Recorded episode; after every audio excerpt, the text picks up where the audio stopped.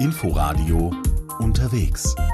Hallo und herzlich willkommen. Im Studio begrüßt Sie Tina Witte zu einem Ausflug nach Frankreich. Hunschbach ist ein kleiner Ort im Elsass und derzeit das beliebteste Dorf Frankreichs. Die gut 600 Einwohner waren begeistert, als ihre Gemeinde letzten Sommer per Online-Voting die Nase vorn hatte. Auf den folgenden Touristenansturm waren sie gar nicht vorbereitet. Sie lieben ihren Ort, ihre Blasmusik, pflegen die Traditionen und die weißgetünchten Fachwerkhäuser. Stefanie Markert hat das Dorf besucht. In Hunschbach läuten die Kirchenglocken irgendwie besonders lange. Hier reiht sich ein weißes Fachwerkhaus ans andere. Sogar Briefkästen gibt's in Fachwerkoptik. Ein homogenes Dorf ohne Bausünden, eingebettet in die grünen Hügel der Nordvogesen. Das Haus mit der goldenen Brezel ist die Bäckerei, das mit dem Hirschsymbol die einzige Gaststube wegen Corona gerade geschlossen. Ganz zugemacht hat der Fleischer. Läuten die Kirchenglocken mal nicht, ist es zu dieser Jahreszeit recht still im Ort. Niemand auf dem sauber gepflasterten Dorfplatz, kaum ein Auto auf der Hauptstraße. Hier arbeitet in einem besonders schönen Fachwerkhaus mit Wölbglasscheiben und romantischem Ziehbrunnen davor der Bürgermeister. Bertrand Wahl ist 66, eigentlich schon Rentner. Er empfängt jung geblieben in Jeans und grauer Strickjacke, hinter der Brille verschmitzte Augen. Wie das Dorf es geschafft hat, das beliebteste der Franzosen zu werden? Et donc nous avons tout fait pour que ces images soient les plus belles possibles. Wir haben alles gemacht, damit die Bilder aus unserem Dorf die schönsten waren. Es ist ja eine Fernsehsendung, die diese Wahl organisiert. Wir haben die sozialen Medien genutzt, wurden vom Elsässischen Kulturzentrum in Paris unterstützt. Vielleicht haben wir auch gewonnen, weil wir ein blühendes Erbe haben, aber kein Museumsdorf sind, sondern eins, das lebendig ist. Wir haben eine Folkloregruppe mit einer Jugendabteilung und zwei Blasmusikorchester. Blasmusik. Und die tanzten und spielten nach der Wahl letzten Sommer auf. Der Bürgermeister hatte schnell zwei Wiesen für Parkplätze gepachtet und dann war es in Hunschbach vorbei mit der Stille. Die Franzosen haben uns überrannt. Gleich am ersten Wochenende nach der Sendung sind die Touristen hergeströmt. Wir haben Festzelte aufgestellt, die Höfe geöffnet. Die Dorfbewohner und unsere Vereine haben sich mobilisiert und abwechselnd auf dem Schulhof Flammkuchen gebacken. So kamen 2020 14.000 Besucher, siebenmal mehr als im Jahr zuvor. Und das mit Corona. Hoppla, das kostet 55. Simone Sommer, eine Frohnatur mit fashionkurzem Haar und baumelnden Ohrringen, bedient die Kundschaft im Ladel oder Magasin. So steht es am Zaun ihres Grundstücks, gleich neben dem Rathaus. Simone freut sich, im beliebtesten Dorf der Franzosen zu wohnen. Sie hat nicht nur ein Theaterstück für Kinder auf Elsässisch geschrieben, ein Dialekt, für den es in ihrer Kindheit eine Ohrfeige setzte in der Schule in den 1970er Jahren. Die fünffache Mutter und dreifache Oma verkauft auch nicht nur typische Souvenirs, sondern hat vor fünf Jahren im Laden eine Heimatstube eingerichtet. Und ich hab viel von der Urgroßel. Der Urgroßmutter. Gestickte Tücher mit deutschen Aufschriften wie Küche immer blank, Backformen, einen Webstuhl. Auf einem Bauernbett liegen blau-weiße Kissenbezüge. Der Stoff wird Kelsch genannt, denn die Farbe kam früher aus Köln. Auf Deutsch ist das das Kölnisch Blau und auf Elsassisch gibt es Kelchblau. Der typische Stoff wurde aus Leinen und Hanf gewebt. Weil es hat einmal einer gesagt, wenn du schlafen gehst, machst du gleich ein Peeling. In dem kleinen Museum wurde vor einigen Jahren eine Szene für den preisgekrönten Film In Memoriam gedreht. Wir sind Franzosen geworden, nicht Deutsch, nicht Deutsch, nicht wieder Franzose. Er handelt von den Malgré nous, übersetzt wider unseren Willen, jenen im Zweiten Weltkrieg in Wehrmacht oder Waffen-SS zwangseingezogenen rund 100.000 Elsässern. Der Regisseur Simons Sohn, Benjamin Steinmann. Im Film desertieren die jungen Elsässer in deutschen Uniformen von der russischen Front. Egal wo sie aus dem Wald kommen, überall droht ihnen der Tod. Simons Sohn hat ein Tabuthema angesprochen. Die Betroffenen waren einst zweimal bestraft. Sie sind ja heimgekommen und dann sind sie ja angesagt worden als Verräter und dann sind sie ja auch fast Gericht gekommen in Frankreich, nicht? Das Elsass sei zwischen Deutschland und Frankreich immer wieder rüber und nüber gegangen, erinnert Simon. Und bei dem sind wir da auch so glücklich. Das friede ich. Dem ist bei uns auch so wichtig, dass Grenzen auf sind. Auch jetzt mit Corona betont Simon, die gern in der Pfalz in die Sauna fährt. Eine Anekdote erzählt sie dann doch noch vom Wiederaufbau des Dorfes im 18. Jahrhundert nach den Religionskriegen unter protestantischem Herrscher, der Der hat uns Ordnung auferlegt und Schlichtheit. Das heißt, kein Farbe, nur schwarz-weiß und er hat Hochzeiten reduziert auf 20 Leute. dann geht der Blick voraus auf diesen Sommer. Ja, ich bin jetzt ganz, ganz fest am Nähen. Ich mache jetzt Kiesle, ich mache Harzle, Lavendelsäckle, Brotdosche, ich näge und näge und und riech eben vor. Die ganzen deutschen Freunde sind alle willkommen.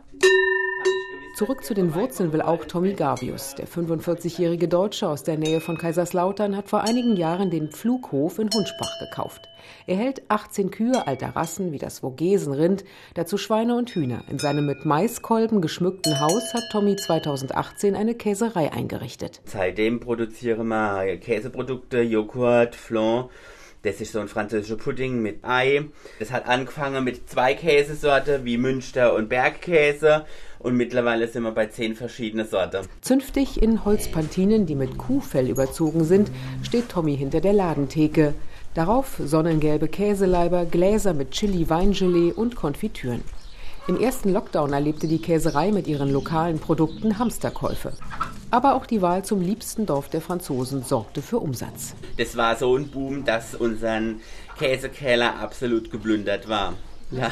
Ob Hunschbach Zukunft habe? Auf jeden Fall, sagt Tommy. Gerade sei ein kleines Neubaugebiet ausgewiesen worden. Der Ort wächst und hat Projekte. Also wir haben zum Beispiel auch im Gemeinderat ist ja die Idee für einen Wochenmarkt alle 14 Tage donnerstags abends in Hunschbach. Nur durch die Corona-Problematik ist es im Moment einfach stillgelegt. Bonjour,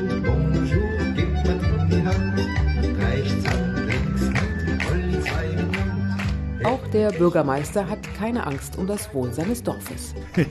Non, je n'ai pas peur de l'avenir, sinon je serais pas là. Nein, sonst wäre ich nicht hier. Wir sind hier keine Wüste. Die Menschen hängen an ihrer Gegend, auch die Jugend. Wir haben Wohnraum, Glasfaser, Internet, bald eine neue Schnellzugverbindung Straßburg-Neustadt.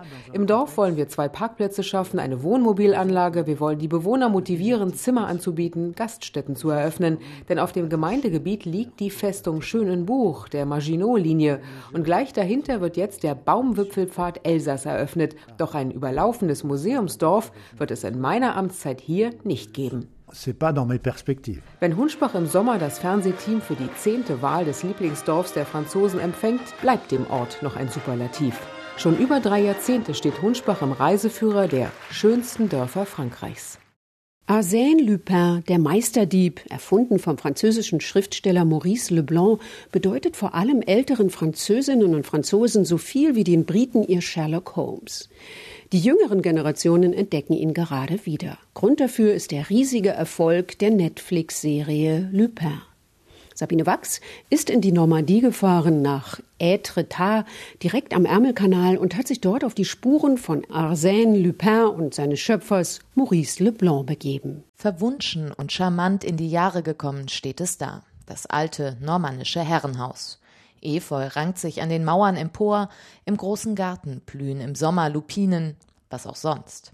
Hier schrieb Maurice Leblanc Anfang des 20. Jahrhunderts die Geschichten über seinen Meisterdieb, über Arsène Lupin. 1918 hatte Schriftsteller Leblanc das Haus von seinem Verleger gekauft. Und er nannte es Clos Lupin, erzählt Marise Alix. Sie leitet das Clos Lupin seit Ende der 90er Jahre ein Museum, das seine Besucher einlädt, in die Welt des Meisterdiebes und Gentleman-Gauners einzutauchen. Wir sind hier im Unterschlupf von Arsène Lupin. Hier bewahrt er alles auf, was er gestohlen hat. Dort hängt die Mona Lisa. Er hat sie ja gestohlen und nur eine Replik im Louvre gelassen qui l'a remplacé par, euh, par une fausse. Lupins Markenzeichen, der Umhang und der Zylinder liegen auf einem mit bezogenen Sofa.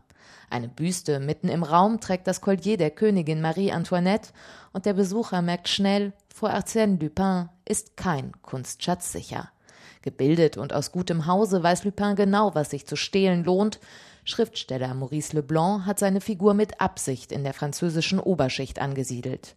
Denn, erklärt Historiker und Lupin-Experte Arnaud Ut, Lupin war auch ein Gegenstück zum britischen Gentleman-Detektiv Sherlock Holmes. Euh,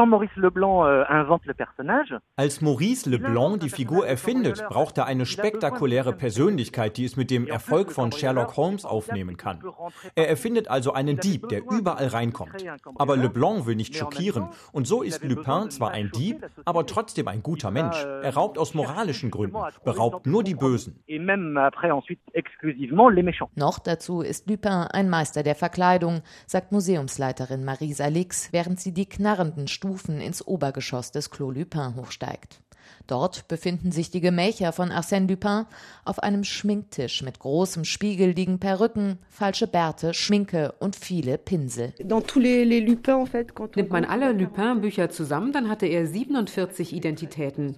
Immer auch Anagramme seines Namens. Zum Beispiel war er Paul Cernin. Paul Cernin. Arsène Lupin kalkuliert genau, welche Identität ihm wann nützlich ist. So, erklärt Historiker Arnaud Ut, spiegelt der Schriftsteller Leblanc auch das gesellschaftliche Leben und die soziale Ordnung des späten 19. Jahrhunderts. Als Lupin euh, erfunden wurde, kam die Frage der sozialen Ungleichheiten auf. Leblanc sieht das Thema. Sein Held verkleidet sich viel. Wenn er nicht gesehen werden will, dann nimmt er die Identität eines Arbeiters an und schon ist er für die Gesellschaft unsichtbar. Porträts von Lupins 47 alter Egos hängen im Clos Lupin direkt neben dem Schminktisch. Alles Fotos aus zahlreichen Filmen und Fernsehserien über den Meisterdieb. Der erste Film über Arsène Lupin erschien schon 1909. Ein Stummfilm. Sämtliche Filmplakate erwarten die Clos Lupin-Besucher am Ende des Museumsrundgangs. Zurzeit ist das Clos Lupin wegen Corona geschlossen. In normalen Zeiten aber lassen sich rund 125.000 Besucher pro Jahr in die Welt des Meisterdiebs entführen, sagt Marise Alix. Arsène Lupin, und Etretat gehören für viele in Frankreich einfach zusammen. Hier spielt eine der bekanntesten Geschichten, die von Lupins Suche nach dem Schatz der französischen Könige. Viele, die heute zwischen 50 und 60 Jahre alt sind und die Fernsehserie aus den 70ern kennen, die kommen her. Es erinnert sie an ihre Jugend. Heute Heute gehört Arsène Lupin auch zur Schullektüre für die fünften oder sechsten Klassen. Mit dem Erfolg der Netflix-Serie Lupin sind die Verkaufszahlen der Lupin-Bücher wieder in die Höhe geschnellt. Marisa Lix hofft nun auch auf viele internationale Besucher in ihrem Museum, dann, wenn das Clos Lupin wieder öffnen darf.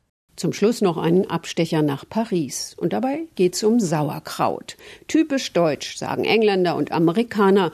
Aber in Paris ist es eher unbekannt, dass diese Spezialität aus Deutschland stammen soll. Marcel Wagner hat nachgefragt.